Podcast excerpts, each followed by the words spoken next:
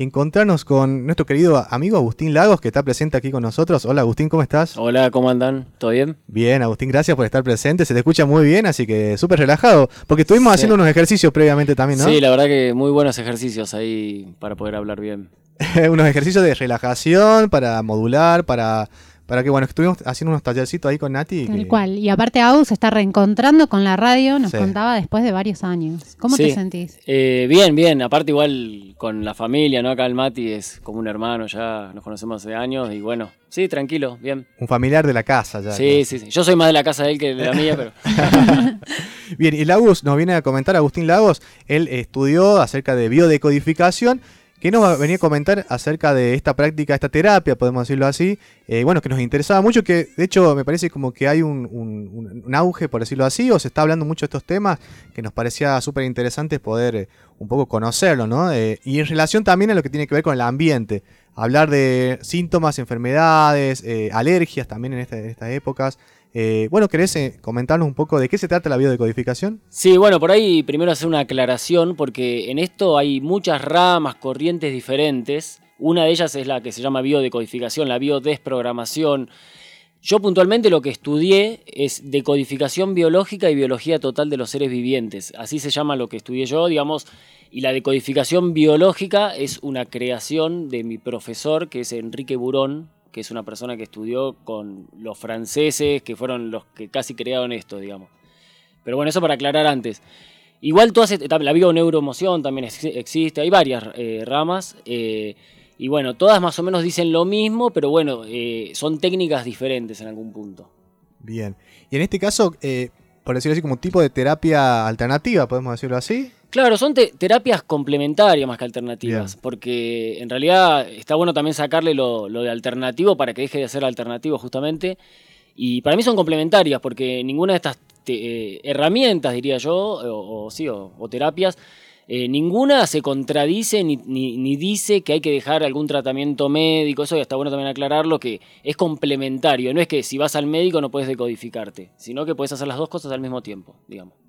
Bien, y, esto, en esto justamente, ¿cómo, eh, ¿qué ayuda a conocerse uno mismo? Como que, esta práctica o este tipo de terapia, ¿qué, ¿en qué te sirve para conocer? Y bueno, en realidad justamente con eso de conocer, eh, nosotros eh, habitamos un cuerpo y tenemos un cerebro que es una supercomputadora, mucho más grande que cualquier computadora que haya inventado el humano, y nuestro cuerpo es una máquina pero este aquí que no tenemos el manual de manejo de esta máquina. Es como que de golpe te compres una supercomputadora y no sabes cómo ni prenderla. Bueno, nosotros, la humanidad, a, los golpes, digamos, especialmente el occidental, está aprendiendo recién ahora cómo, cómo hasta dónde, qué, qué cosa nos puede dar el cuerpo, porque no sabemos qué cosas podemos crear con el cerebro, qué no, hasta dónde se maneja. Estos conocimientos son ancestrales, que existen, lo tienen las comunidades de muchos lugares del mundo ancestrales, digamos, y de alguna forma parecía, especialmente en el occidente, que, se borró. No se sabe si a propósito, sin querer, pero se borró toda esta información y estamos reaprendiendo. De hecho, la decodificación, lo que estudié yo, tiene raíces en la medicina china, en el cábal hebreo y en la nueva medicina germánica. Esos son los tres pilares que tiene la decodificación biológica. De una, Agus, eh, re interesante lo que nos contamos, me parece re interesante. Eh, ¿Y cómo estaba leyendo ahí un poco el material que nos pasaste, que me parece re bueno? También podemos compartirlo, ¿no? Si los mm. oyentes, ¿no? Bueno. Ah, no, porque no es mío, no, no, es que. de una, pero sí podemos. Bueno, de hecho, tenemos una consulta abierta, ¿no? Podemos consultarte directamente. Perfecto, lo iniciamos ya. Eh, comentalo vos, decilo vos. No, bueno, si alguien tiene algún, algún, alguna dolencia, enfermedad o malestar y quiera, se anima a decodificarlo acá durante el programa en vivo, sea, sea por teléfono o alguien que esté acá y se quiera acercar al estudio, no hay ningún problema. Lo hacemos. Hacia eso iba, porque recién mencionaste, dolencia, enfermedad. Te quería preguntar cómo ve la biodescodificación eh, a la enfermedad. Claro, bueno, buenísimo. La enfermedad, eh, la decodificación principalmente la ve como una alarma que se enciende luego de un estrés. O sea, entonces nuestro cuerpo, cuando está bajo, eh, nuestro cerebro, nuestra mente, cuando está bajo un estado de estrés, puede ser un shock estresante, o un estrés acumulativo, por decirlo. Porque uno se puede estresar por una situación diaria, rutinaria, o se puede estresar por un accidente de auto, por ejemplo. Entonces, son dos tipos de estrés distintos. Por un trauma, por ejemplo. Por un trauma. Entonces, eh, lo que hace la enfermedad es prender una alarma en nuestro cuerpo diciéndonos que hay una parte de nosotros que está funcionando mal, que hay un, estamos bajo estado de estrés. Entonces, todas las enfermedades y dolencias tienen raíz en un estrés. Este estrés viene a raíz de un conflicto que estamos viviendo. También, bueno, es muy amplio esto, pero bueno, como para resumir un poquito, también existe lo que heredamos genéticamente y para corregir a, lo que dice la medicina, la medicina te dice que eh, genéticamente se heredan las enfermedades. Y la decodificación dice que esto no es cierto. Genéticamente no se heredan las enfermedades. Lo que sí se hereda es la forma de tomarse ciertas cosas que provocan esa enfermedad. Entonces, no sé, venían los, los italianos que eran muy enojones y tenían mucha ira, y esa forma de tomarse las cosas iracunda, vos la veías en toda la familia. Como que se hereda el programa de la computadora. Exacto, se hereda el programa que va a aprender esa exacta alarma, porque es el mismo programa. Entonces va a aprender la misma enfermedad. Entonces no es que sería genéticamente la enfermedad, sino que no estamos condenados genéticamente a ninguna enfermedad. Eso es lo que dice la decodificación. De una. O sea que la enfermedad sería como una señal que nos está dando nuestro cuerpo para que atendamos a alguna... Claro, y para que vivamos la experiencia que necesita, necesitamos vivir, digamos. Es como que la enfermedad nos enseña, de hecho, nos enseña. Nos enseña porque nos hace atravesar una situación que es la que tenemos que vivir para evolucionar. Bárbaro. ¿Y cómo, cuáles son los caminos que tenemos para aprender de esa, de, esa señal? Eh, bueno, el primero en realidad es la conexión con uno mismo, digamos. Eh, uno puede, digamos, está bueno distraerse siempre, qué sé yo, desde ver una película, hasta, hasta podemos aprender con una película o con lo que sea, pero bueno, la conexión y el conocerte a vos mismo y también el estudio. Eh, igual no es el único camino nunca los libros, porque bueno, como te decía, hay, comunidades indígenas que son dentro del Amazonas que, entienden de esto, de, esto mismo que estamos hablando con otras palabras. De hecho, mismo, eh, hasta citando la Biblia, Jesús también decía lo mismo, que no decía, yo te curo, Jesús. Jesús decía, tu fe te ha salvado. Entonces, ¿qué te decía? porque crees que te puedes curar y crees que yo tengo poder, te salvaste, te curaste. Ese es el mensaje de la Biblia. Viste que después se transformó como no, Jesús el poderoso que tiraba rayos y curaba gente y no es así. En realidad era la fe que tenía la persona en esa otra persona que podía curarlo, entonces se curaba. Y en esto es lo mismo. En realidad, lo que creamos que es real es lo real para nuestro cerebro. Eso es lo principal de esto. Nuestro cerebro no, no distingue entre real y real para nuestro cerebro. Si nosotros nos imaginamos una situación o la vemos con nuestros ojos, es igual de real para el cerebro. Entonces, si nosotros creemos que cierta pastilla o cierto gurú o la Virgen del Valle nos va a curar, nos va a curar va a funcionar. Porque es la creencia lo que cura. El conócete a ti mismo un poco y el cuidado con lo que te decís, con lo que tu cabeza te, dice todo el tiempo. Exacto, exacto. El flujo de pensamientos, tratar de observarlo y no aferrarse a los pensamientos, sino decir, bueno, yo no soy mis pensamientos, mis pensamientos están ahí, los dejo pasar, los observo, no me castigo por lo que pienso, no me siento culpable por lo que pienso. Mucho amor hacia uno mismo. Exactamente. De una. Pero me imagino que, mm, aparte en el conocerse a uno mismo, a una misma, a una misma, eh, bueno, hay personas que ya han transitado, han tenido experiencia en este y nos pueden ayudar un poco como a encontrar cuáles son las herramientas con las que nos podemos conocer, ¿no? Exactamente, sí. Bueno, e, esto es una herramienta, como decís vos, yo no tengo ningún poder ni soy ningún elegido, sino que simplemente estudié esto, que es una herramienta que la puede estudiar cualquier persona obviamente tenés que tener el interés para hacerlo y las ganas de hacerlo y creer en esto. Yo obviamente creo profundamente en la decodificación. No es algo que, uno lo hace para vender y después eh, tiene otra vida y después me voy a tomar 50 pastillas cada vez que me siento mal. Eh, ¿Vos decís que hay gurús que son así?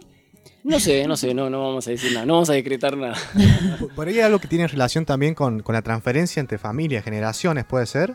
Claro, nosotros, así como heredamos los rasgos físicos de nuestros antepasados, heredamos cuando hay estrés, un estrés muy grande, por ejemplo, vamos a citar un ejemplo, una, una mujer que la trajeron a los 11 años en un barco de Europa, que pasó mucho acá en Argentina, eh, tres meses arriba de un barco, no sé cuánto demoraban en llegar, y le puede generar un estrés muy grande en relación al agua, por ejemplo. Entonces, si ese estrés no es resuelto por esa persona y ese miedo al agua eh, lo vive durante toda su vida, esa persona hasta que es vieja nunca se acerca al agua por miedo, vive su vida y muere, ese estrés queda en el clan, queda en la sangre, como quedan sus rasgos físicos. Entonces, es muy probable que una nieta, una bisnieta o un bisnieto tenga fobia al agua y no entienda por qué. De una. De una, mira, justo estabas hablando de ese ejemplo y generacional, también, ahora te, vamos a preguntar también sobre lo sistémico, ¿no? Porque estaba pensando en esas situaciones que en sociedades latinoamericanas ha pasado un montón, que tiene que ver con las épocas de los procesos militares, digamos, de las dictaduras, ¿no? Y todas las generaciones marcadas también, ¿no? Por eso, por ese terror, incluso eh, sin saber, ¿no? Que sus progenitores habían sufrido esa, habían pasado por esas experiencias traumáticas. Me imagino que también va por ahí, ¿no? Y cómo, lo que te quería preguntar es cómo también esto eh, se puede ver a un nivel sistémico, a un nivel social eh, si a vos te parece que es así o si todo el trabajo es individual. Eh, mira, eh, nosotros somos un individuo, también una familia es un individuo, también una sociedad es un individuo, también toda la humanidad es un individuo. O sea, entonces siempre es individual en realidad. Lo que pasa es que, mm. bueno, formamos, nosotros ahora estamos dentro de este estudio y somos un individuo de alguna forma. De una. Qué lindo. Creando este, este espacio radial, hablando de. Exacto. Creando un, radio, un programa de radio, tal cual. justo en el almuerzo hablábamos, bueno, de esta teoría de Gaia, ¿no? En la que el planeta es un individuo también. El planeta es un individuo y nosotros somos sus neuronas. Bien, Agus, y me comentabas, bueno, que estuviste. Eh, tuviste una instancia de formación también con respecto. Contame un poco de eso. Bueno, eso yo estudié, bueno, estudié antes de la pandemia, digamos, o sea, lo hice presencial en Buenos Aires, estudié con Enrique Burón. Eh, bueno, el, digamos, eh, como te digo, el título, entre comillas, digo, porque en realidad oficialmente en Argentina la, decodificación biológica no es algo legal, no, es ilegal tampoco, porque en realidad es hablar con alguien, nadie te puede prohibir hablar con alguien, o sea. Eh, pero sí, bueno, está aprobado este título por una clínica en Carlside, creo que no me acuerdo cómo se llama la ciudad, de Estados Unidos, que sí ya tomó la decodificación allá. Y, y bueno, mi profesor fue formado en Canadá, él vivía en Canadá, fue formado por profesores franceses allá. Y bueno, es un tipo que sabe mucho. Él es, para, para que tenga una idea, él no es médico. Si ven, el 70% de mis compañeros eran médicos en el curso, él es analista de sistemas. O sea, eh, él, mm. va por ese lado. O sea, agarra el cerebro como una computadora y hace análisis de sistemas, él, digamos. Tal cual. Qué bueno. Bueno, como la, teoría de sistemas también aplicada al estudio de las sociedades también un poco. Exacto. Está re bueno. Me parece una visión muy integral. Sí, sí, es súper integral. Y ahí lo que seguramente nos interesa también saber, y seguramente te vamos a estar preguntando, es en relación, bueno, a todas las historias que has escuchado y en las cuales terapias que has tenido que atravesar. Sí, sí, sí, Seguramente historias muy fuertes, pero cómo era el vínculo y la, charla, el diálogo que se iba generando eh, en ese proceso. Por eso está bueno que eso, invitamos a la gente que nos manden un mensaje, que nos puedan, eh, si se animan, contar, qué es eso, algún tipo de, alergia, ¿qué puede ser? Coméntame. Lo que sea, cualquier enfermedad. Hay que aprovecharlo, Agus, que lo tenemos acá, una consulta en Cualquier enfermedad o, mismo eh, un accidente donde alguien se rompió una pierna o lo que sea, cualquier o una dolencia repetitiva, también pienso en esos dolores que nos aparecen. Exacto, sí, a veces, crónicos, digamos. Crónicos, sí, que a veces nos olvidamos durante años y vuelve a aparecer al tiempo. Bueno, eso es lo que, claro, para, para la decodificación no hay enfermedades permanentes, o sea, como dice la medicina que diabetes no te puedes curar, puedes mantenerte o hipotiroidismo, eh, todo es curable. Todo es curable. Ahí va. Todo, absolutamente todo es curable. De hecho, Hammer, bueno, no hablé de Hammer todavía, pero Hammer fue el que creó la nueva medicina germánica, que es el antiguo testamento, digamos, de la decodificación. Cuando murió, estaba viendo por qué todavía no se regeneran los miembros que se le amputan a una persona. Estaba en ese nivel ya. Porque no, y si, digamos, todo lo que está demostrado en la medicina existe. ¿Hay seres que regeneran miembros? Eh, sí hay. Hay, la lagartija le sacas una cola y le sale otra. El otro día veía un documental del axolote en México que hasta el cerebro se regenera. De una. Bueno, nosotros regeneramos el hígado. El hígado, bueno, por, eso no podemos regenerar un, brazo. Tal cual. es interesante. Bueno, ahí justo me están escribiendo, me están preguntando por eh, dónde nos pueden escuchar. Estamos saliendo en FM Ambato 93.5, nos buscan por el dial, o por www.acuerdoambiental.com.ar. Seguimos conversando con el Agus, con Agus Lagos. Él nos va a estar comentando acerca de esta terapia de biodecodificación. Y bueno, mientras nos vamos a escuchar un tema musical y ya volvemos con Acuerdo Ambiental.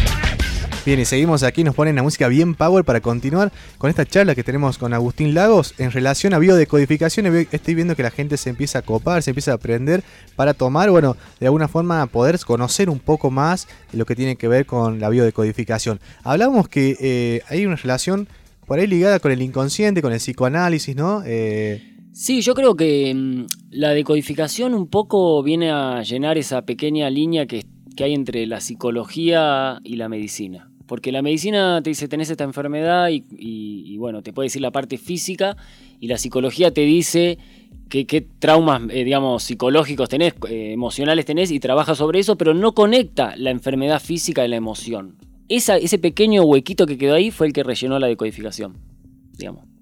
Bien, tal cual. Entonces, pero bueno, también hay, hay medidas ahí, relaciones, conceptos que tienen que ver con, por ejemplo, eh, eh, cómo se transfiere en el inconsciente, lleva ahí toda esta información y que hay un aspecto en lo biológico que tiene que ver con la gestación, ¿no? Eh, eso hablamos ya siempre en el, en el corte, que tiene que ver con estos nueve meses de gestación, cómo eso puede implicar también toda esta data que se le genera a este... A este niño o niña que está incubándose, por decirlo así. Bueno, perfecto. Bueno, nosotros, mira, nuestro cerebro es una computadora, ¿no?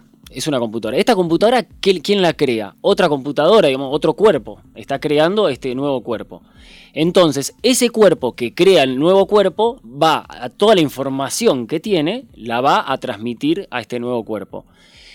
Lo que decía eso es, entonces, así, por eso heredamos información que viene ancestralmente. En realidad, llega un punto, si nosotros nos vamos para atrás, en que todos contamos con la misma información, porque eh, en algún punto, yendo para atrás, en la humanidad todos estamos conectados como desde el mismo ancestro, capaz son no sé cuántas miles de generaciones para atrás, todos tenemos el mismo ancestro. Entonces, en algún punto tenemos la misma información. Después, eh, como fueron distintos clanes, se fue abriendo, cada uno, cada clan tuvo su experiencia diferente, entonces se van creando nuevas informaciones, que por ahí vos tenés una información de tu clan heredado y yo no la tengo. Entonces por eso se fue dividiendo.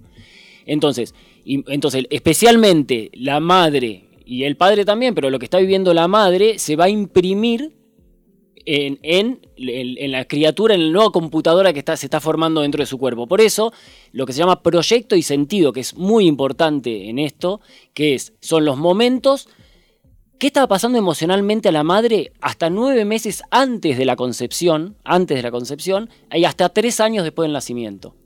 En ese momento se marca nuestra vida.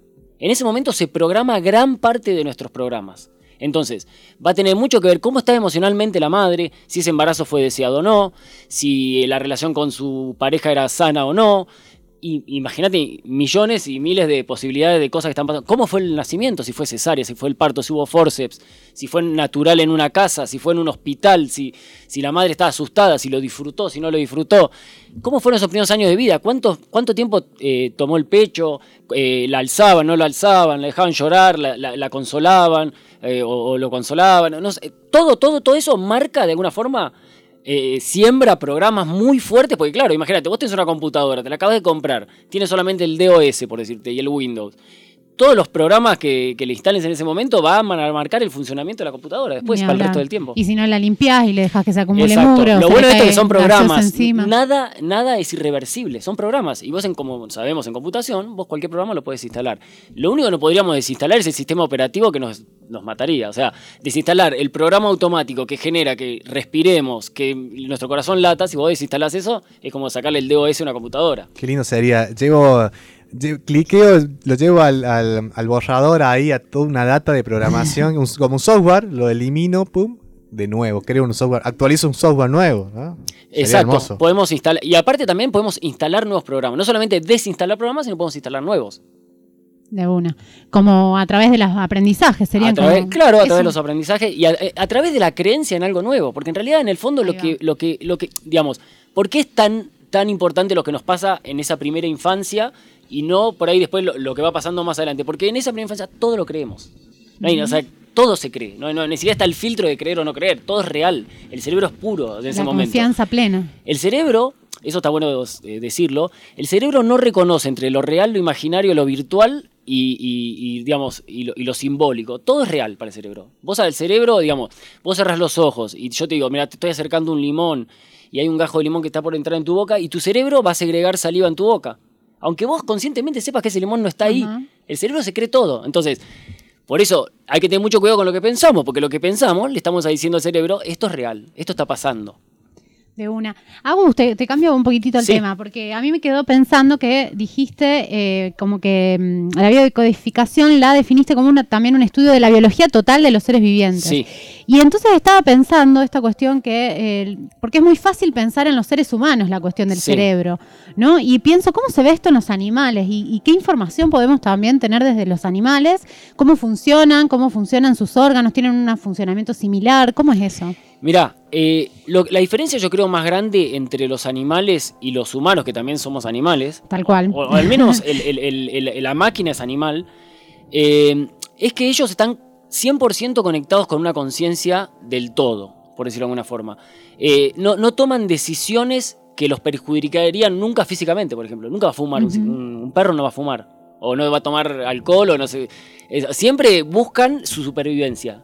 Nunca hacen cosas que negativas así de mío. Sí, igual pueden ofrecer su vida por otro ser de la misma especie, eso sí. O por el porque, equilibrio. Porque los animales también cuando viven en manada, ellos ven al individuo, a la manada como individuo. No se ven a ellos eh, como una sola cosa. Entonces, una, perra por sus cachorros puede dar la vida. O que también los puede matar si ve que hay un peligro mayor. O sea. Y, bueno, y también, eh, digamos, para resumir que lo nombré a Hammer, pero bueno, Hammer es, un médico alemán que se le murió un hijo en un accidente y al mes de, o no me acuerdo cuánto tiempo, poco tiempo después que muera el hijo, desarrolló un cáncer en un testículo. Él era médico oncólogo, recibido con honores, era un capo, ¿no? y dijo, no, pará, esto tiene que ver, esto tiene que ver, ¿cómo puede ser que yo soy una persona sana, hago deporte, todo, eh? y de golpe se me muere mi hijo y me sale un cáncer, un tumor en el testículo? Mm. Y ahí empezó todo, ahí empezó a tirar del hilo. Eh, igual esto tampoco es nuevo, porque la medicina china es holística, holística significa que se ve el todo del ser. Y bueno, él empezó analizando la, la naturaleza, los comportamientos animales, de ahí nació todo. Eh, eh, digamos, eh, los, bueno, mucho en los ciervos, en, muchos en que es tan grande el tema, no sé, por ahí pregúntenme y vamos a ver cosas más puntuales. Es interesante esta postura así como holística, ¿no? Para concebir también, la, por decirlo así, sanar o, ver cómo es el comportamiento que tiene el humano, cómo tiene uno mismo como individuo también, porque digo, el otro día charlábamos también con Ati, con otras personas en relación a la, por ejemplo, a la nutrición eh, holística, que te tiene que ver con aspectos de relación con el curado con plantas, como decir, bueno, me siento de esta forma, como, y bueno, pero ¿cómo venís estando vos también estos días? Quizá un alimento te, te cayó mal, pero ¿cómo venís? tiene que ver con aspectos también emocionales, psicológicos. O sea, concebir eso me parece también la medicina, por decirlo así, o la terapia como de una forma holística, es muy interesante. Y esto que te quería consultar es, ¿cómo ves eh, el uso de plantas, por ejemplo, si hay una relación con, este tipo de terapias, algo así? Bien, ahí eh, voy a dejar de hablar como desde de codificador biológico con, e, con, este, con este profesor, porque ese, tema no, lo veíamos así directamente, pero bueno, puedo dar una opinión más personal. Eh, el tema es así, nosotros, el cuerpo es una máquina y si bien nos enfermamos por las emociones, también si yo a esa máquina le meto químico, le meto nicotina, eh, esa máquina va, es como un auto, básicamente. Nosotros somos el chofer. Obviamente depende cómo se maneje ese auto. Si vos sos cuidadoso, en la loma de burro pasás despacito, eso todo depende del chofer, que sería el cerebro. Ahora, si en vez de meterle nafta le metés querosén, entonces estás a la máquina, más allá que vos la manejes bien, depende de lo que vayas metiendo a la máquina, va a tener un funcionamiento óptimo o no. Pero por ejemplo, una cosa que puede resultar polémica, pero por ejemplo el cigarrillo no causa cáncer de pulmón, no causa tumores en el pulmón. No tiene nada que ver con los tumores en el pulmón fumar. Fumar ensucia los pulmones y baja el rendimiento para tu respiración. Eh, eh, se ensucia los pulmones. Un pulmón sucio va a funcionar peor. Y un, y un pulmón sucio va a tener menos tolerancia a un, a un posible tumor que por un conflicto se desarrolle que un tumor, eh, que un, que un pulmón limpio, digamos. Sí, tal cual. Por eso no todo el mundo que fuma tiene cáncer, ni todos los cánceres de pulmón surgen por el cigarrillo. Exacto, tal cual, exactamente.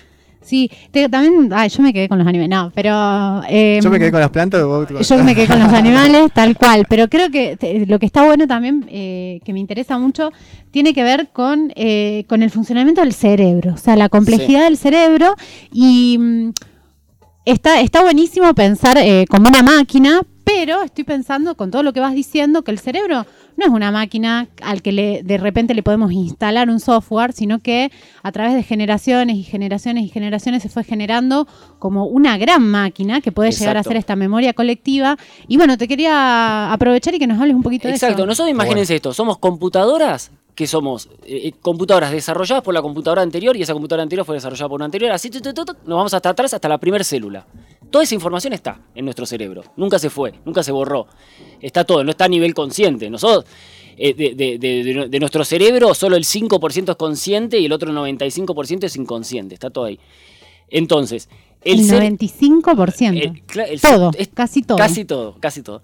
Entonces, el cerebro, digamos, nuestro cerebro si le podemos, así como decimos, le podemos ir instalando y, programas, después hay programas arcaicos como de supervivencia, por eso todavía, todavía el humano de hoy en el siglo XXI sigue respondiendo a programas arcaicos inconscientes, porque en realidad el, humano moderno en realidad es una microparte de lo que fue la historia de la humanidad. O sea, todavía estamos respondiendo programas de los, inconscientemente a programas de las cavernas. Eso después lo vamos a ver cuando veamos enfermedad en, niños. Ahora vamos a meternos más en ese tema. Yo se diría antes de las cavernas, en la sabana, ¿no? Eh, Nuestras sí, sí, sí, sí, sí, al, principio. No, bueno, los árboles. Digamos, programa de las cavernas porque cuando el, hombre empezó con la caverna, todo fue creando nuevos programas. Y eso. Aprovecho, puedo aprovechar para hacer un paréntesis, una consulta que me están haciendo justo algunos oyentes. Nos dice, muy bien, eh, hola Acuerdo Ambiental, muy bueno el programa y el entrevistado. Consulta. Desde la biodecodificación, ¿cómo abordar o rastrear el tema de los niños que son difíciles para comer?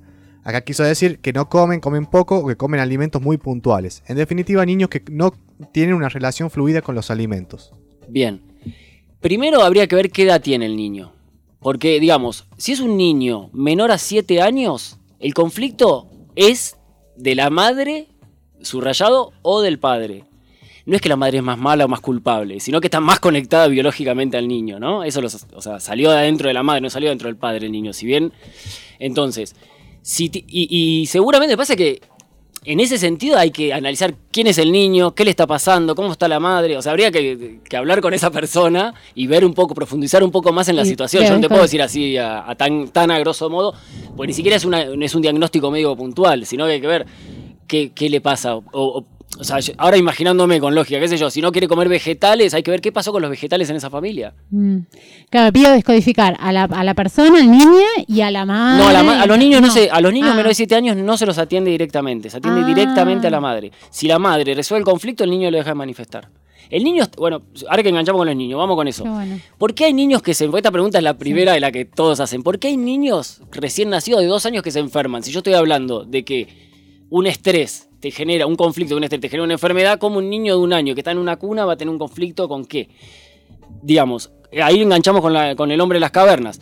En la caverna, si el padre enfermaba, se morían todos. Porque el padre era el que salía a buscar el alimento. Ese es el programa que se puede Si el padre no salía a buscar el alimento, la madre estaba con las crías adentro de la cueva, ¿qué comían? Si muere la madre, se mueren, o sea, no hay más herencia, ya está, muere la familia, porque no hay, no hay nadie más que, que siga creando niños, digamos. O sea, queda ahí. Eh, todo esto siempre pensado en términos de especie, porque el cerebro piensa en términos de especie, también no piensa tanto en lo individual. Entonces, la solución biológica lógica es que se enferme el niño, porque tenemos los dos progenitores para hacer otro. Entonces, los conflictos psicológicos de los padres se manifiestan en muchos casos en los niños. Por eso las enfermedades en los niños eh, de nacimiento o en los primeros años de vida. ¿Por qué de los 7 años y no...? Porque a partir de los 7 años el niño empieza a tomar conciencia de que ya no es parte del cerebro de la madre. Digamos, el niño se enferma por los conflictos de la madre porque se siente ligado a la madre, se siente parte de la madre. Después, no, es, no, es, que a los 7 años cumple, feliz cumpleaños, 7 años, listo, ya está. No, es en ese, en ese periodo. Hay niños que lo, pueden vivir a los 5, otros a los 9 o a los 10. Y hay niños que los viven a los 40, eso, no sé. Depende. Bien, en el, perdón, en el caso de que sea mayor a 7 años, que eh, puede ser, como Ahí sí, ya, ya se puede hablar con el niño. Un alimento que no le haya quedado muy bien o qué sé yo. Y sí, por eso hay que ver cuándo. lo más importante en cualquier consulta de codificación es el cuándo. ¿Cuándo empezó? Bien. Ahí empieza todo. Ahí, empieza, ahí se empieza a rastrear. Y todo tiene que ver con la lógica, lo que decía mi profesor siempre, la lógica biológica. La lógica biológica es, todo tiene lógica en esto. Siempre hay, una, causa. Siempre una lógica biológica. Una lógica biológica pues está manifestado biológicamente. Interesante. Bueno, esperemos que haya podido despejar un poco las dudas. Cualquier cosa nos puede seguir escribiendo y, seguimos charlando sobre esto. Sí, y bueno, de la ansiedad me habías dicho antes, ¿no? Y de la ansiedad también, sí. Mira, la ansiedad, eso está muy bueno. Eh, la ansiedad justamente cuando alguien consulta por ansiedad, está consultando por cualquier cosa menos por ansiedad. Porque la ansiedad en realidad es una emoción consciente. Yo sé que soy ansioso, todos los que me rodean saben que soy ansioso, entonces no hay nada que consultar sobre ansiedad. Lo que hay que buscar es qué emoción inconsciente me está generando la ansiedad. ¿Se entiende? ¿Cómo es eso? Porque nosotros, o sea, digamos, nosotros trabajamos con el inconsciente. O sea, si vos te estás enferma de, del hígado, vos no sabés. Si vos supieras que estás enferma del hígado porque tienes una carencia de cierta cuestión, esa toma de conciencia ya haría que no, sea, no tengas más enfermedad del hígado. ¿Se entiende? O sea, la toma de. Justamente, la enfermedad es cuando está inconsciente tu conflicto. Bien. Entonces, si, que yo sé que soy ansioso, y todo el mundo sabe que soy ansioso, ese conflicto no está inconsciente. No hay un, está en el conflicto. Está en el inconsciente. Entonces, la ansiedad yo lo que, lo que hay que buscar es cuándo le empezó y miedo a qué le tiene. O sea, es, se programa con un miedo, pero la, emoción no es la ansiedad, no, hay, no, no, que, no que, digamos, lo que, se, lo que se busca resolver no es la, ansiedad en sí, sino qué pasó antes, en el que está más metido más a profundamente, digamos. ¿Dónde se originó? Agus, ¿y el cansancio crónico? Mira, el cansancio crónico, eh, lo que se llama fatiga crónica. Fatiga crónica, mira, justamente enganchando con los animales, ya que te gustan, cuando las ovejas están en el ganado y una oveja se distrae, ¿no? Se distrae el ganado y se va solita, ¿qué hace si cuando se da cuenta que mira para todos lados y no ve al ganado? La oveja, ¿qué hace? Se cae al piso y se duerme. ¿Por qué? Si camina y camina para el lado opuesto donde tiene que ir, muere. Si se queda parada, la va a ver el lobo mucho más probablemente, muere. Entonces se tira al piso y queda ahí. Eh, su cerebro la manda a dormir, la deja quieta ahí hasta que vuelva el ganado. O sea, las más oportunidades de sobrevivir es quedarse quieta donde está, agachada. Entonces, cuando alguien no sabe para dónde quiere ir en su vida, cuando alguien no está claro con su camino, como la oveja, está agotada. Porque ¿qué hace el cerebro? El cerebro siempre nos protege del estrés. Entonces, si te estresa porque estás yendo para un lugar que no querés ir o sabes que no tenés que ir, el cerebro te cansa para que no te metas en esa situación de estrés, de ir. Quédate quieto, por lo menos. Si no sabes por dónde ir, Hacer la plancha. Hacer la plancha. Exactamente. Es una solución biológica. Me encanta. Interesante, ¿eh? Bueno, seguimos aquí con la entrevista con Agustín Lagos, que nos está comentando, nos está tirando data muy interesante. En el caso de hoy, yo dije, para mí algo nuevo, estoy viendo la, vida de otra forma, o estoy teniendo información nueva que me está ayudando a verla de forma tranquila. y nos aplauden.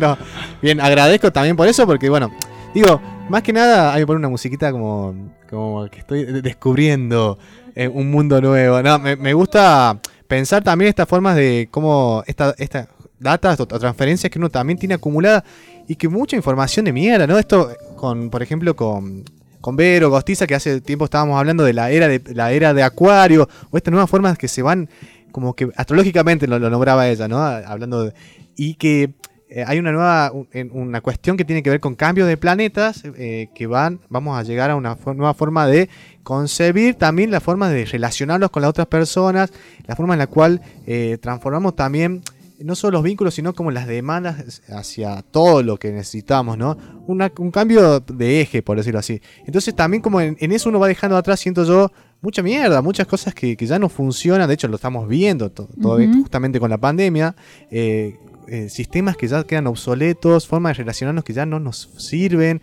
formas de ser que ya nos sirven y también el consumo de alguna forma con alimento, etcétera, es que ya decir mi cuerpo ya no, aguanta más estas cosas, ¿no? Tal cual. Entonces, bueno, estas datas me parecen como que están muy, muy interesantes porque son de alguna forma eh, son sustentables de alguna forma, ¿no? Eh, y son herramientas que están apareciendo en este momento donde mucha búsqueda, ¿no? De mucha búsqueda, de, mucha gente buscando, como bueno, con, con todo lo que dice Lucas recién, hacia dónde voy. Ah, y me parece buenísimo también esto de, tirar mucha información. Y yo le digo a la gente que está del otro lado y que nos está escuchando que se animen, que se animen a consultar, porque la verdad acá me parece que, eh, no sé si respuestas así como cerradas, aunque yo tiraría, pondría las manos en el fuego por una respuesta, pero está buenísima la información. Aprovechen a ver qué, qué nos puede decir Agustín, que seguro que nos, nos va a dar ahí, la va a meter al ángulo. Al 383-494-2313 nos escriben ahí, nos mandan un WhatsApp, como hizo Ale, que nos, estaba escuchando recién. Esperemos que, como decíamos, que si tienen alguna consulta más nos puede eh, escribir. También que se animen si quieren llamar por teléfono, como decía Agus, y poder eh, tener una consulta al aire. Es súper eh, interesante y necesario también quizás para algunas personas que, bueno, que los requieran. Así que estamos ahí atentos y atentas. 3834 94 2313.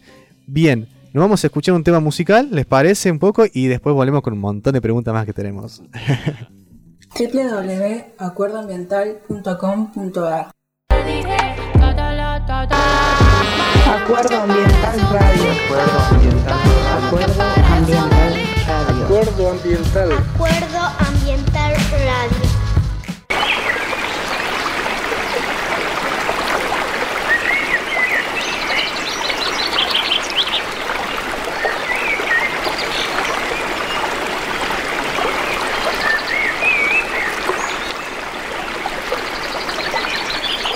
Volvemos, volvemos al aire de acuerdo ambiental.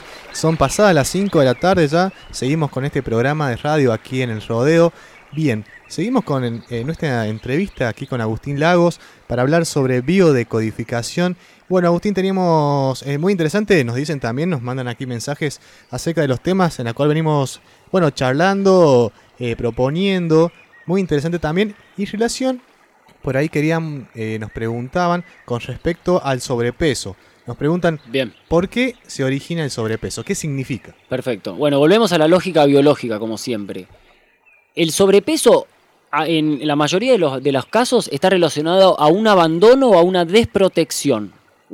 digamos, una persona que se siente abandonado, desprotegida, genera sobrepeso. ¿Cuál es la lógica biológica de esto? Si a mí me abandonan y yo me pongo cada vez más grande, justamente es para que me encuentren y me vean. Y también la grasa me protege. Si yo tengo miedo por mi cabeza, eh, bueno, justamente la cabeza no, genera grasa, bueno, vamos a otra parte del cuerpo. Si tengo miedo por mi abdomen, voy a generar mucha grasa en el abdomen. Después, cada parte del cuerpo se puede relacionar en líneas generales, eh, qué sé yo, si la, si la grasa está en los brazos, tiene que ver con una carga, con el sentimiento, un estrés provocado por el sentimiento de tener una carga. Cuando es en las caderas y en, en, el, en el culo, digamos, bueno, perdón por la palabra. Sí, el culo, está bien. Bueno, en las mujeres por lo general eh, hay, eh, está relacionado a un abuso, porque justamente eso nos protege, digamos, imagínense, la parte que se hincha con, la, con el engorde, digamos, es lo que nos protege. Entonces, la parte, eh, habla mucho qué parte te engorda, porque viste que hay personas que, bueno, si, es un, si engordan en general todo el cuerpo en parejo, digamos, seguramente hay una desprotección, un abandono. Ahora, si es puntualmente en una parte del cuerpo que se engorda, hay que ver, ahí se desarma un poco más y se va más fino a encontrar cuál es la causa. Y todos los, pensábamos, todos los síntomas son corporales, por ejemplo, podría ser algún trauma también lo que nos genera algunas sensaciones como la inseguridad de eh, quedarnos sin plata o la cuestión Por supuesto, fobias. La fobia, la fobia no es, físico, digamos. ¿Y qué otros? Y hay que buscar el programante, todo tiene un programante, digamos, hay que buscar el programante en la vida de esa persona y si no, bueno, empezar a escarbar en el árbol genealógico. De una. O sea que la biodiscodificación no es solo para síntomas que por ahí tienen una visibilidad corporal o se expresan corporalmente, sino también en nuestras actitudes, en los comportamientos también se pueden trabajar. Y, bueno, también ponele, justamente te puedo, te puedo conectar un poquito con las enfermedades eh, eh, mentales, digamos, como la esquizofrenia. Lo que dice la decodificación de la esquizofrenia es cuando hay dos conflictos que van a generar dos cánceres, ¿qué hace el cerebro para salvarnos de, esa situación? Modifica nuestra visión de la realidad, entonces nosotros al crear una realidad fantasiosa, no vamos a tener ese estrés, porque ese estrés está anclado a la realidad que estábamos viviendo antes de ser esquizofrénicos, digamos. Ajá, de una pensaba también, eh, cuando nos contabas esto de conocer las causas, a veces es mucho más fácil para la gente que está fuera, o sea, que, nos, que rodea a la persona que manifiesta ese síntoma, hacer esta relación eh, con la causa de una forma mucho más fácil, como desde afuera, ¿viste? La, la, paja en el ojo ajeno. También esa, esa misma frase es. Esa frase resume lo que se llama mini-maxi esquizofrenia. Eh, la mini-maxi esquizofrenia es la posibilidad esa de uno ver la paja en el ojo ajeno y no ver la viga en el propio. Porque cuando uno es parte del conflicto, no lo puede ver, porque justamente está, está inmerso en el conflicto. Entonces por eso es más fácil que otro. Por eso, digamos, lo que dice la decodificación, que por lo general se recomienda no decodificar a personas con las que tenemos un vínculo afectivo y especialmente si son nuestros padres, porque seguramente nuestros conflictos tienen que ver con nuestros, con cuestiones de nuestros padres también. Entonces es como que el, conflicto y la solución está todo entrelazado y, es difícil eso. Y mucho más difícil es decodificarse a uno mismo también. Nada es imposible igual, ¿no? Ajá, de uno. Bien, y ahí, en relación a esto justamente a, bueno, a las terapias que has tenido, eh, hablando con algunas personas, eh, bueno, me comentabas hace rato que es más complicado justamente estas, eh, por decirlo así, estos síntomas, o en este caso hablar de la obesidad, a personas que se le manifiesta en la exterioridad, en la superficialidad. Eh, ¿Por eh, qué es más complicado eso? Exacto. Primero estaría bueno por ahí aclarar que yo no lo llamo terapia, lo llamo consulta. Porque Bien. en realidad, digamos, esto es una consulta. Es- en realidad es, es tomar un mate con alguien en el fondo. Porque es charlar con alguien la decodificación. Por eso no se puede prohibir ni decir ni llamarse ilegal. Porque ¿quién te va a decir eh, charlar con alguien es ilegal?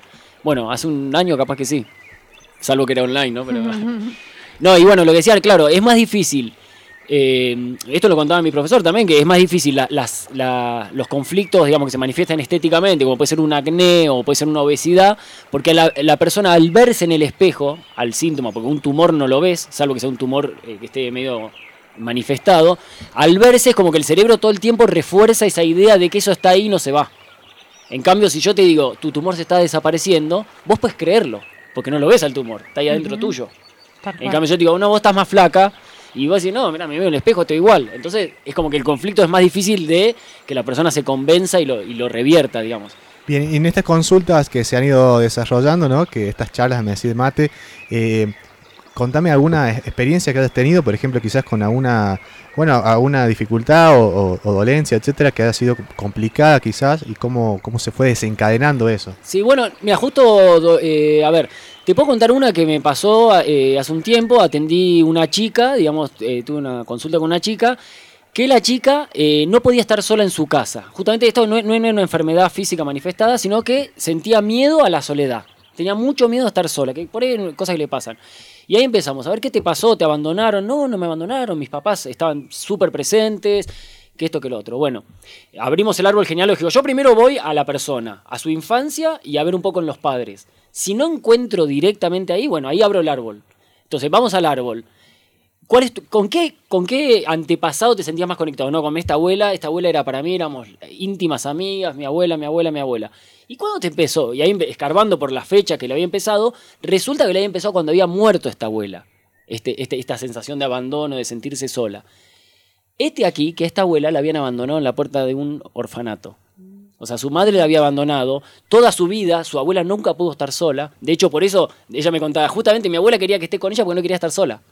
Claro. Entonces, y no podía dormir, ella no podía quedarse sola en la casa. Y al final me decía, no, termino relacionándome con hombres que no, no los quiero ni quiero estar porque solamente para no estar sola, digamos.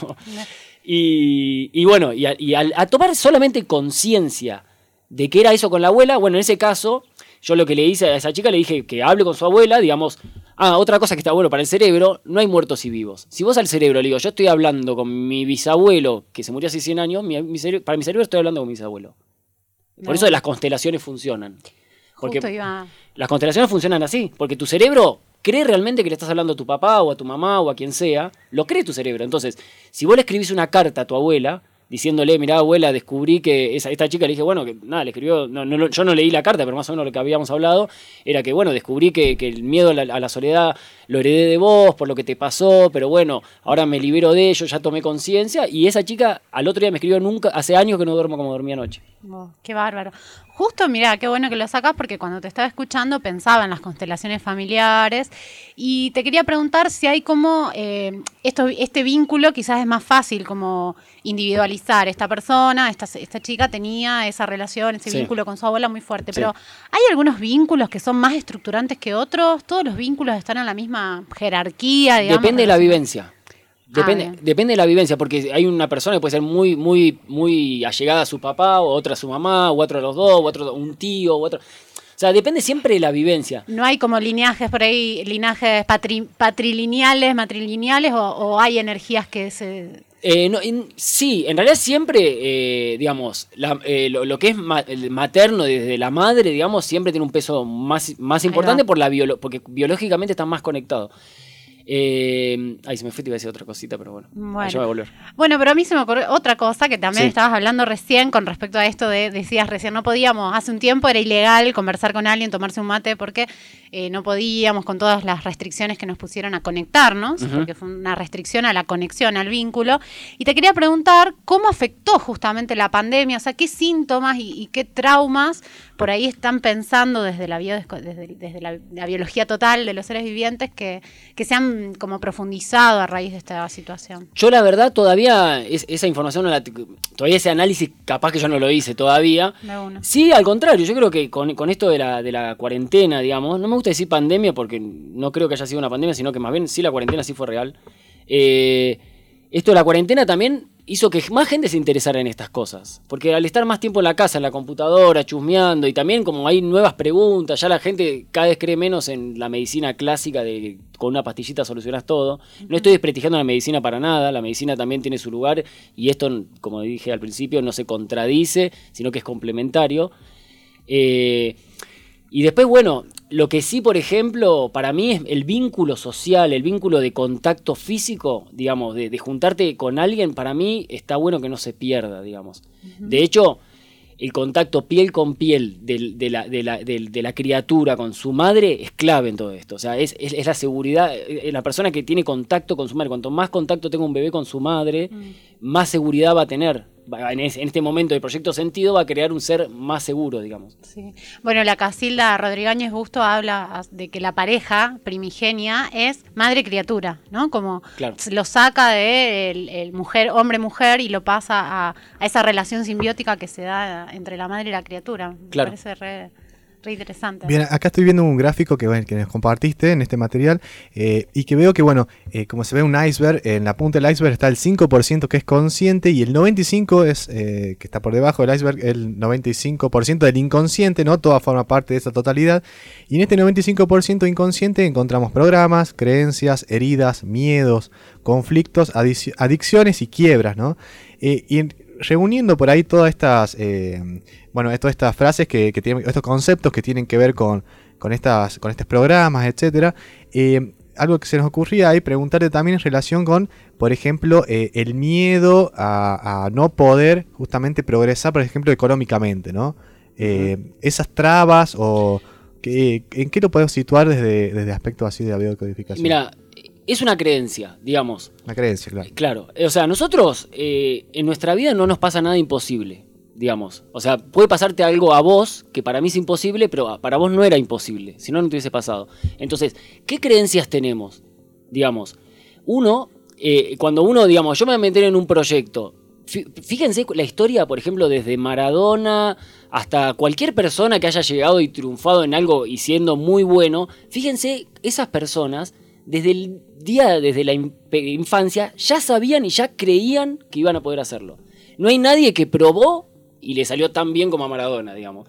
Probó, bueno, bueno, pruebo, si no, ya me, por las dudas, no sé, como que Maradona diga, bueno, voy a estudiar una carrera por las dudas que no me vaya bien el fútbol. No, esa persona sabía que iba a ser jugador de fútbol. Entonces su cerebro cree en eso y eso es lo que se manifiesta. Entonces, que la persona que tenga miedo, trabas económicas, fíjese qué cree. A la noche, se, se, va a dormir pensando, uy, mañana otro día, que, uy, ¿cómo voy a hacer para tapar este agujero? O piensa, mañana se me soluciona todo mañana voy a conseguir la plata que necesito. Digamos, la visualización es muy importante porque el cerebro, como decimos de nuevo, se cree todo. Es, una super máquina, pero que se cree todo. Entonces, si el cerebro le dice, está todo bien, está la plata, está la plata, el cerebro en la película de la vida va a manifestar esa plata. Porque eso es lo real. Eso es lo que estamos diciéndole que es real. Ahora, si nosotros le decimos a nuestro cerebro, lo real es que no va a ir mal, tus deseos son órdenes, te dice el cerebro. Y en, este, y en este caso, con, por ejemplo, familiares que hayan tenido quiebras grandes en la Totalmente, por ejemplo, eso está bueno que digas. Mira, en familias. Está bueno también porque también se engancha con otra cosa interesante que son las carreras que estudian los, las personas. Tiene que ver con, también con, mucho con el clan. En las familias donde hubo muchos problemas económicos, seguramente va a haber contadores, economistas, o comerciantes muy preocupados por el dinero. En las, familias que hubo problemas de casa, seguramente va a haber arquitectos. Psicólogos. En, eh, claro, eh, en las familias que, no sé, de campo, que no llegaron al médico, va a haber médicos. Y también, eh, ay, se me mezcla porque son tantas cosas, pero estamos con esto... porque, por ejemplo, una quiebra en relación a esto. Ah, eso, ahí está. Claro, entonces, en una familia donde hubo muchos problemas de dinero, es probable que haya eh, los hijos no tengan, no tengan posibilidad de conseguir plata, porque el programa que se sembró, la plata trae problemas. Muchas veces en familias que se pelean por una herencia, vieron que es normal, los hermanos se pelean, se mueren los padres y se pelean los hermanos por la herencia. La siguiente generación a esa no van a querer tener nada, porque el dinero y las cosas hace que la familia se divida. Es el programa que se siembra. Y esta gente, o sea, y estas personas de la familia que buscan, como por ejemplo en un caso de problemas con el dinero, que estudian contador, es como una forma de, o sea, es una búsqueda inconsciente por sanar. Lealtad al clan. Es lealtad al clan. Es lealtad al clan. Uno inconscientemente es, es parte de un clan. El clan no necesariamente es el, el biológico, porque si uno se va de su casa y forma un, un clan, no sé, se va a vivir una comunidad o se va y forma un clan, el clan termina siendo eso para el cerebro. Pero bueno, es lealtad al clan. Entonces, el clan necesita un contador. En el clan hay problemas de plata. Todo inconsciente, ¿entendés? Ajá, de una. Por- Por eso buscaba como la, la función es sanar La- ese la- problema, La función es, eh, claro. esa, esa enfermedad, ese síntoma, ese trauma. Exacto, porque en realidad cuando hay un trauma o un problema, el programa que se, se- se- o digamos lo que se programa, no siempre es que se va a programar lo mismo, sino se va a programar lo opuesto. Tener plata, hay que tener mucha plata. Yo tengo el programa de tener mucha plata, mucha plata, mucha plata. Esa, de- después esa plata me genera un conflicto. Entonces, por ahí la siguiente generación dice, bueno, hay que tener plata, pero hay que cambiar esto, hay que estudiar, o Claro. hay que, ¿entendés? Como O que se va- pienso en, en los herederos, hijos de gente con mucha, mucha, mucha guita que renuncia a todo y se va a, tener una vida completamente desprovista de, de ese dinero, alejada del Sí, dinero. sí, pasa mucho también. De una. Bien, ahí estamos escuchando esta cortina misteriosa de Expedientes X para seguir hablando de estos temas muy interesantes que eh, nos trae Agustín. Ya, mira, me le hicimos miles de preguntas porque está muy buenos los temas eh, y aparte porque es algo también de lo cotidiano, ¿viste? Estas cuestiones que tienen que ver con eh, los diálogos que se van generando también entre personas, que tienen que ver con justamente los miedos, las inseguridades, el contexto actual. Eh, lo que tiene que también eh, que ver con incertidumbre, ¿no? Muchas veces de lo que va a pasar. Eh, me parece como que nos vamos situando una, una cuestión que tiene que ver con qué es lo que vamos configurando en la mente para, para de alguna forma acercarlo, ¿no? Y alejarlo de otras ideas antiguas, como decía, mencionaba Claro. anteriormente. Me parece clave eso. Sí, está bueno lo que decís. También, todo estrés, todo estrés está ligado al pensamiento. Si vos no pensás, no estás estresado. Porque, salvo que te estén eh, apuntando con un arma o te esté persiguiendo un Rottweiler. Ahí sí vas a estar estresado en el presente. Pero salvo esas situaciones, todo estrés tiene que ver con algo que me pasó o con algo que tengo miedo que me pase. Bien, tal cual. Vivir el presente, vivir el hacer la presente- plancha. Vivir el presente nos va a manifestar biológicamente salud. Hermoso. No es solamente una cosa así, Pero qué es- lindo claro, vivir el sí, presente. sí, sí, Si uno vive en el presente, vive en salud. No son lemas para imprimir remeras. no, no, nomás. no, exactamente.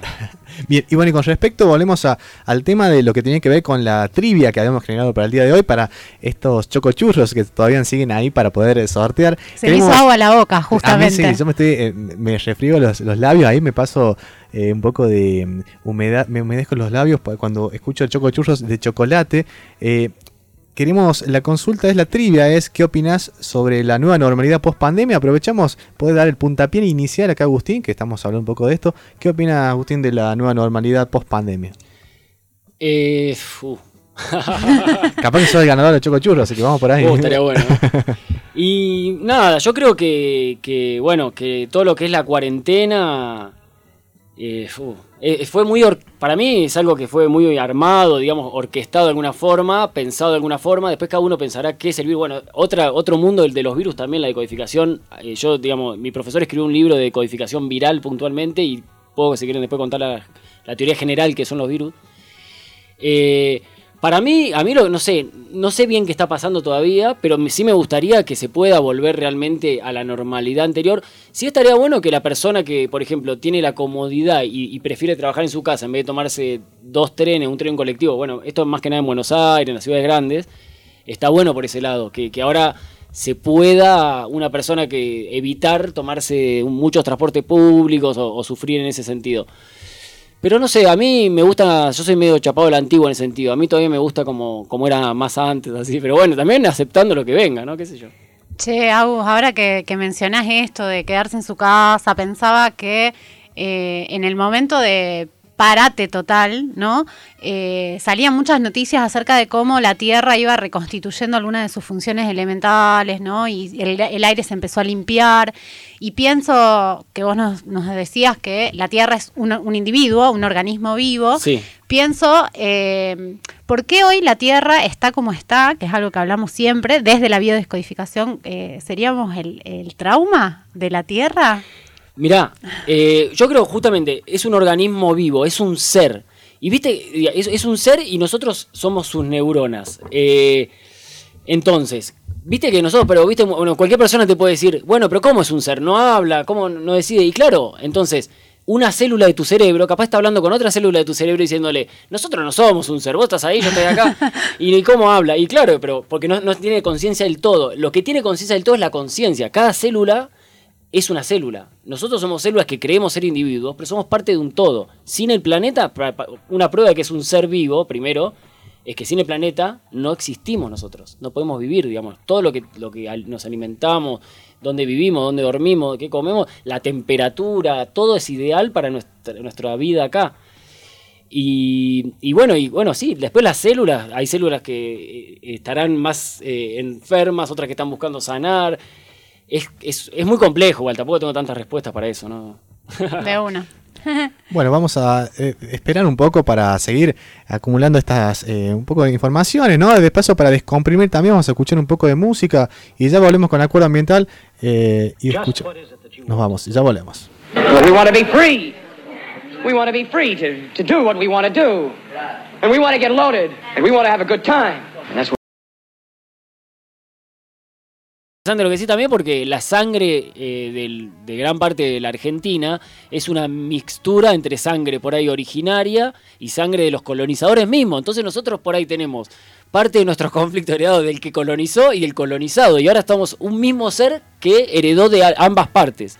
Entonces sí, obviamente una, una comunidad de Antofagasta de la Sierra, que por ejemplo es más pura, entre comillas, la sangre, por decirlo de una forma, porque son clanes que no se abrieron mucho a mezclarse con otros clanes eh, seguramente hay un inconsciente colectivo de ese ser, de esa comunidad, digamos, que va a hacer que se manifiesten ciertos conflictos y ciertas enfermedades de manera repetitiva durante las generaciones. Porque es la forma de vivir que tienen ellos, la forma de tomarse ciertos conflictos que tienen ellos. Y por eso también eh, se ve tanto que este, en esta mixtura, digamos, eh, cómo van recuperándose esos conflictos, o sea, reavivándose esos conflictos, ¿no? Exactamente. Por ejemplo, se vuelven a manifestar. Exacto, se vuelven a manifestar. Y hace un ratito hablábamos fuera del aire sobre las enfermedades que se vuelven a manifestar, ¿no? Eh, nos contabas algo acerca de los ciclos que... Claro, lo que se llama ciclos biológicos celulares memorizados habla de lo siguiente. Nosotros tenemos, toda nuestra vida está llena de ciclos, miles de ciclos tenemos. Entonces, un ciclo muy importante en la vida de una persona es el ciclo autonomía. El día que dejaste de depender de tus padres en cuanto a techo, alimento y dinero, ese día se marca como el comienzo de tu ciclo de autonomía. Y en alguna parte del cerebro hay un reset, empiezo de nuevo. Tu primer ciclo de autonomía fue cuando saliste de la panza de tu madre digamos, saliste del cuerpo de tu madre, ahí empezaste a dejar de estar dentro del hogar, que era ese, ser. Saliste. Entonces ahí, en el momento cero de tu vida, comienza tu, ciclo, tu primer ciclo. Hasta el, punto, hasta el día que volvés a salir de la casa de los padres, de la madre, digamos, salí del hogar y te autosustentás solo, ahí tú, empieza tu ciclo de autonomía. Entonces, ponele, si vos a los 18 años saliste de la casa de tus padres y te, empezaste, te fuiste, no sé, a vivir a, otra provincia, tenés tu trabajito, te mantenés, tenés tu casita. Eh, entonces, 18 años después de ese momento, a los 36 años, vas a volver a vivir un ciclo de autonomía. Puede ser separándote de la, de la, de la compañera o compañero con el que estás, eh, renunciando a un trabajo. Inconscientemente volvemos a vivir una autonomía del, del escenario previo salvo que se decodifique. Después, por ejemplo, hay, hay, un, hay una, persona llamada Klaus Sabat, que es uno de los primeros, que un francés que empezó con esto, y claro, él se había roto una pierna, por ejemplo, a, lo, no sé, a los 15 años, por decirte algo. A los 15 años se rompió una pierna. Y a los 16 se volvió a romper la, a la pierna. No, perdón, era más grande. Él pone a los 30 años se rompió una pierna. Él ya estaba en este tema. A los 32 se volvió a romper una pierna. A los 34 se volvió a romper la pierna. Y dice, pará, cada dos años me rompo la pierna. Y lo que hizo sacó un ciclo biológico de, días, de cantidad de días, entonces dijo, bueno, porque el calendario gregoriano no es exacto en la cantidad de días, ¿no? Por eso hay años que tienen más, más días que otros. Entonces sacó, bueno, tengo 3.000 días desde que me rompí la pierna hasta la segunda vez. Y de golpe, o casualidad, tenía 3.000 días de la segunda a la tercera. Entonces cuando cumplió de la tercera, cuando ya venía la cuarta, fue a la carnicería, compró un fémur, lo partió y ese año no se rompió la pierna. Ah, porque el cerebro ya está. Ahora, ¿cuál era el programante de esa rotura de pierna? Bueno, ahí eso hay que verlo, ¿no? Porque hay un programante que también se puede haber decodificado. O sea, como la importancia de los rituales, estoy pensando. Exactamente, para el cerebro todo es real, no hay que olvidarse de eso. Tal cual. Todo es real. Claro, y eso es justamente como uno, digo, eh, transparenta algo que, o personifica algo a alguien que tuvo un trauma con una persona, por ejemplo, en su, en su historia, ¿no? Eh, que Sí. pueden ser como esos casos de violaciones, torturas, etcétera, como Totalmente. a mí me decían eh, aspectos, de, por ejemplo, usar una almohada y manifestarse o golpear, qué sé yo. Sí, sí, sí, sí, totalmente. O ese, vi un par de veces en algunos programas de televisión eh, la representación de la salida del útero materno también. ¿no? También. Se usa mucho. Claro, porque, digamos, viste que, por ejemplo, no sé, desde el sanador, el, eh, no sé, un pastor evangelista eh, que puede sanar en público, qué sé yo, hasta las falsas operaciones que hacen en Tailandia donde hacen que le sacan algo, todo funciona. Porque uno ve eso y dice, ah, qué chanta, ¿qué están haciendo? Pero funciona porque si el cerebro de la persona que está ahí, si yo creo que ese pastor me va a curar, en realidad el pastor no me cura. Ahí es donde está el engaño. Si alguien te dice, yo soy sanador, yo soy cura, eh, te curo, yo te curo, ahí está, está el engaño. En realidad, el que se cura es uno mismo. Lo que me cura es la creencia en vos. O sea, si yo creo que la Virgen me va a curar, me voy a curar. Si yo creo, siempre hablando de certeza, porque eso, eso también está bueno eh, diferenciar. No es lo mismo tener fe y esperanza que tener certeza. No es lo mismo. ¿Cuál es la diferencia? La fe es un 50%. Porque vos decís, yo tengo fe que esto va a pasar, pero en el fondo es como, quiero que pase. ¿Viste? No, o sea, la certeza y la esperanza. Tengo esperanza, tengo esperanza de que mañana. ojalá. Tengo esperanza de que mañana me salga un trabajo. En realidad no estás diciendo mañana me va a salir un trabajo. Tengo esperanza, quiero. Ahora, certeza es otra cosa. Cuando hay certeza, hay sanación. No, bueno. La certeza no falla, digamos. Por eso también las afirmaciones, por ejemplo, las ma- los mantras, o se hacen todo en positivo, no Exactamente. es eh, voy a tener un trabajo, no es tengo un trabajo. Tengo un trabajo, exactamente. Y hay que agradecer, está bueno también eso, decirlo, agradecer previamente, ¿qué querés? Quiero comprarme un auto, por decirte una, cualquier cosa. Bueno, hay que agradecer ese auto que tenés. No, pero no tengo, agradece, agradece que tengo un auto. Todas las mañanas, imagínate manejando ese auto y el cerebro te lo van a manifestar, porque si eso es lo que le está diciendo que es real. Bien, es- eso lo he escuchado mucho últimamente, esa cuestión de, de la manifestación y la visualización, ¿no? Que en diferentes aspectos, que es lograr un título, por ejemplo, o, o, eh, llegar a esa instancia de meta que uno ya estaba eh, queriendo y que se ve como ahí, sentirte que ya estás llegando ahí a... a- Claro, y, y también al eso, podio, la, así. certeza en las cuestiones. Si yo digo, me encantaría, no sé, di- dirigir cine, me encantaría, pero no creo, bueno, voy a probar, hago el intento unos años. No, hay que decir, yo voy a dirigir cine y, y toda mi vida va a estar enfocada en eso. Y no, y no voy a parar hasta que lo logre, digamos. Claro, yo por ejemplo canto todo el tiempo eh, abajo la ducha y así imaginándome que estoy en un concierto y no, es, una, es un chiste. y Eh, está- está- estás manifestando que... que y para estás tu cerebro que- estarías en un concierto. Estoy- y yo estoy en un y no sabes cómo me baño porque estoy en un concierto. Eh, no, te voy a hacer una, una pregunta. eh, Sí. eh, Nos, nos vamos a poner candentes, no. A ver. Eh, la primera vez, porque vos dijiste, Sí. la primera vez de cualquier cosa te marca. Sí. ¿Cómo sí. es eso? Mira, eh, hay una cosa que se llama la primera A. Todas las A que vas a escribir en tu vida están asociadas a la primera A que escribiste. Entonces, si tu primera A fue escrita bajo presión, o tu primera A fue. O sea, cualquier cosa que hagas por primera vez te va a marcar, porque siento un precedente. Si yo, la primera vez que voy a la playa, casi me ahogo en la primera vez que me meto al mar, después va a marcar el resto de mis idas al mar esa primera vez. La primera vez que estás con una mujer, en el caso de un hombre, o bueno, no importa, que sea una mujer con una mujer, un hombre con un hombre, cada uno hace lo que quiere, pero bueno, la primera vez en el amor, por decirlo de alguna forma, va a marcar el resto. Obviamente todo es desprogramable, nada es fijo. Pero si vos tuviste una mala experiencia, probablemente lo primero que vas a pensar antes de la segunda experiencia es que va a ser mala De una. ya te, te- te condiciona, digamos. La primera vez de cualquier cosa te condiciona para el resto. Como vuelvo a decir, todo es revertible. Todo es revertible. De una, pienso, ese ejemplo está muy bueno, el de la primera A, porque, bueno, acá siempre hablamos, aunque, aunque Del amor. le- hablamos del amor, Lucas me hace hablar del amor sobre todo, pero siempre proyectamos un poco también lo que nos pasa, compartimos un poco esa experiencia. Pensé en eh, la sensación de logro, cuando uno logra escribir, por ejemplo, su- el nombre, y pensaba en la importancia de las emociones en el aprendizaje, que es algo que lo dicen todos los pedagogos, las pedagogas hablan, ¿no? De lo importante, de Sí. la emoción en Eso el aprendizaje. Eso está buenísimo. Pero me acabo de pe- pensar eso, digamos, la primera vez que una persona logra escribir su nombre, o la primera vez que una persona logra hacer algo algo, esa sensación de logro, ¿no? No es lo mismo que vos escribiste, escribiste tu nombre y, y tu papá o tu mamá te diga, no, no te quedó bien. No es lo mismo que te digan, wow, escribiste tu nombre. Y por eso con la primera, viste que, por ejemplo, está el niño que empieza primer grado y lo empieza después de que el padre lo obligó todas las vacaciones a practicar escribir para cuando llegue primer grado sea el mejor en primer grado. Y después está el niño que se di- disfrutó en la playa o se quedó jugando con los amigos y después le cuesta un montón escribir la primera A. ¿Entendés? Entonces, eso va a marcar, porque después el que, el, el- el que tenía todo armado y ese era el mejor en la clase, después se va a sentir muy frustrado si no es el mejor en todo.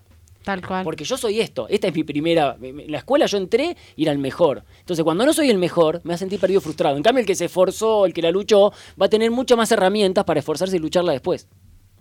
Perfecto, perfecto. Está buenísimo esas, esas claves ahí de en esa instancia de cómo uno también se va aproximando a las nuevas experiencias, ¿no? Que se puede, que te pueden llegar a. Y, y la importancia del, del clan y, y de los compañeros, o sea, de, de las personas que justo en ese momento nos están acompañando, me parece también que, no sé, te pregunto, como que da claves para ir desprogramándose día a día, digamos, ¿no? Como que las compañías que vamos eligiendo también, si nos van motivando, si nosotros vamos a seguir eligiendo personas que cada vez que hacemos algo nos dicen, y te faltó el, el- el punto, es ahí te, te olvidaste el punto de la I, te olvidaste de la testa media torcida, y bueno, probablemente sigamos escribiendo cada vez con una angustia cada vez mayor, entonces... No, o vamos a hacer todo para complacer a otro. Te puede programar eso. Si ¿Cómo vos es haces. Y no, y si, si yo escribo para que mi papá esté contento como escribo, después mi vida va a ser no hacer las cosas por mí, sino para Mm. complacer a otro. De uno. Sí, o también, eh, eso también pasa a escuchar, alguna vez escuché como eh, que el complacer a otro, no solo en lo bueno, o sea, para que el otro se siente, sino para que el otro me rete. Por ejemplo, si yo estoy acostumbrada a que siempre me van a retar porque hago todo mal, voy a seguir haciendo todo mal para no decepcionar a mi papá, por ejemplo. que, necesita desarrollar ese, pro- ese programa de demostración de ira, que también vino programado a su vez por algo que le pasó con su familia antes y así, así, así. Wow. Estamos en la época de la sanación, digamos, estamos en la época de la transición, donde ya estamos empezando a desarmar, a, a desconstruir toda esta situación. Estamos justo en ese momento de la historia, digamos. Bien, ¿y qué aporte crees que podemos como generar nosotros como, como individuos o sociedad eh, de esta forma en relación, porque me hablamos del, cambio climático, ¿no? Esta ruptura que estamos transicionando, ¿qué podemos...? Mira, yo creo que el- lo que le pasa al planeta está eh, eh, representado de manera micro en lo que le pasa al humano. Entonces, ¿qué está, ¿cómo estamos alimentando? Lo mismo que tiramos basura, contaminamos el planeta, lo estamos haciendo con nuestros cuerpos. Digo, a- por ahí hay personas sanas, pero bueno, hay partes del planeta que son sanos. Pero digamos, mientras sigamos contaminando nosotros, a nosotros mismos, eso se va a manifestar a nivel planetario también. Bien, está buenísimo. La verdad que sí. Gracias, Agus. No, gracias a ustedes. Gracias. Bueno, eh, estas dos eh, horas fueron bastante nutritivas, fructíferas, no sé, muchos adjetivos en relación a, a lo que podemos, a lo que venimos también charlando en otros programas. Eh, me pareció que me fue un programa diferente, interesante. que- un programón. Un programón. Lleno de información. Bueno, y una cosita para agregar también. Que, que por ahí no, faltó decir, que a, a grosso modo, faltó decir un montón de cosas, ¿no? Pero, eh, ¿qué se hace con la codificación? Porque, claro, bueno, yo te digo eh, que esta enfermedad te la causó esto. Ajá. Entonces, en muchos casos la sola toma de conciencia es suficiente. Pero hay veces, como en el caso este de la chica con la abuela, es que hay que hacer algo para sanar. Y la decodificación, o sea, yo como decodificador eh, sería un irresponsable también si yo le diría a una persona lo que tiene que hacer. Nadie puede decir lo que tiene que hacer. Vos podés decirle, yo a las personas le digo, esta enfermedad te la causa esta emoción trabada o este conflicto. Después, ¿qué hace con eso la persona? Porque en el ejemplo, que una enfermedad esté generada por una relación de pareja que se llevan mal, por ejemplo, yo no le puedo decir a la persona, separate y va a estar todo bien. Porque en realidad lo que hay que hacer, lo que hay que lograr es desconflictualizar la situación. Ahora, yo puedo no separarme y dejar de vivir como un conflicto de la situación. Eh, O sea, es decir, que el otro tenga la culpa. El otro tiene la culpa de todo lo que me pasa. ¿no? Exacto, y no, porque encima si vos te separás por un conflicto, la próxima pareja que busques va- vas a manifestar el mismo conflicto si no lo sanás. No, eh, Viste que a veces uno cree que cambiando al muñeco o al actor que tenemos al lado vamos a mejorar. Sí, vas a mejorar al principio, los primeros meses, que está todo lindo, pero igual vas a volver a caer en lo mismo. Por eso la persona que busca, que tiene un, un alcohólico al lado, vuelve a buscar otro alcohólico, se para un violento, viste que hay programas repetitivos todo el tiempo. Tal cual, lo- los patrones, ¿no? ¿Qué Lo- tema los, los patrones, patrones. en relación a eso? Hasta que se sana, hasta que se sana ya no se repite mal patrón, digamos. No. Por eso, sí, no, el material este que nos compartiste se llama sanarse a sí mismo, ¿no? Exactamente. Tal cual. Eso es justamente lo que la medicina no quiere. Por eso esto no es, no es eh, comercialmente tan explotado. Porque en realidad, si esto eh, estuviera en los hospitales, imagínate, Imag- imagínate si hubiera decodificadores en los hospitales. Primero, la- lo que pasa es que no es negocio. No es negocio hablar con una persona y curarte. No es negocio. Porque además, yo lo puedo hacer gratis eso. Entonces, y lo mismo con las plantas. Bueno, todos los, todos los medicamentos, ¿dónde salen? De las plantas. Son plantas sintetizadas, básicamente, y combinadas. En Hoy, ¿qué encontramos, ¿qué encontramos, Agus, en el camino? Yantén. Yantén. Sí, ¿Para estuve qué? cosechando Yantén, que es antibiótico, es una planta súper súper medicinal. Acá en el rodeo veo que hay mucho, así que aprovechenla. Bien, bueno, tremendo aporte, completísimo, eh, súper interesante. Agus es como para episodios. Episodios. Sí, es como para Digo, hacer un com- lo- una enciclopedia de capítulos radiales, te digo, con este tema. ¿Qué te parece, Agus? Ya te lo tiramos acá al aire. Yo estoy dispuesta a todo. Igual no Ay. sé, sí, me parece que tendríamos que ser varios para hacer un episodio. Un podcast de biodecodificación Sí, eso en, sí. en Catamarca Sí, con Agustín supuesto. Lagos. Por supuesto, lo Bien. que quieran. Bien. Bueno, agradecemos a todas las personas que estuvieron eh, también del otro lado escuchándonos, participando también eh, y que eh, seguramente están hasta este momento, así que les agradecemos por eso. Eh, les gustó mucho, me dijeron que estaban súper interesados en, las preguntas, de hecho por eso eh, estuvieron en las respuestas también, en, conocer mucho más. Así que bueno, un abrazo grande para ellos y ellas.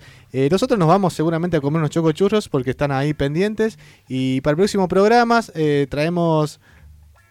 Bueno, el sorteo no se va a hacer porque las personas no, nadie estuvo presente. A menos que en estos dos minutos alguien.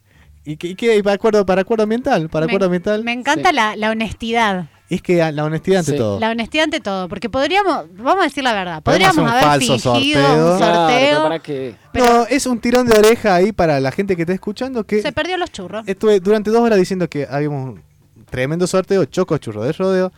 Bueno, va- va- Acuerdo Ambiental va a ir a disfrutar de unos buenos chocochurros en esta hermosa tarde del rodeo. Ya saben, para el próximo domingo, no se olviden que vamos a estar también quizás Sí. haciendo sorteos. Aparte estu- estuvieron pa- estuvieron respondiendo, hablando, ¿qué? pero no contestaron la Les consigna. interesó la biodecodificación, no le importó. Bueno, el universo está diciéndonos que nosotros nos merecemos Así eso. es. que me encanta. Es por ahí. Lo dijo Lagus, vamos a comer chocochurros. Eh, agradecidos y agradecidas por este programa. Eh, Nos vemos eh, el próximo domingo en Acuerdo Ambiental a las 4 de la tarde. Muchas gracias. Muchas gracias, gracias Agus. No, gracias a ustedes, ahí gracias a Mati, a Romy por A el Romy, aguante que- también. Sí, alta banda ahí, la Romy y Mati en Gracias. los controles. De 10. Después de varios años recogiendo los frutos.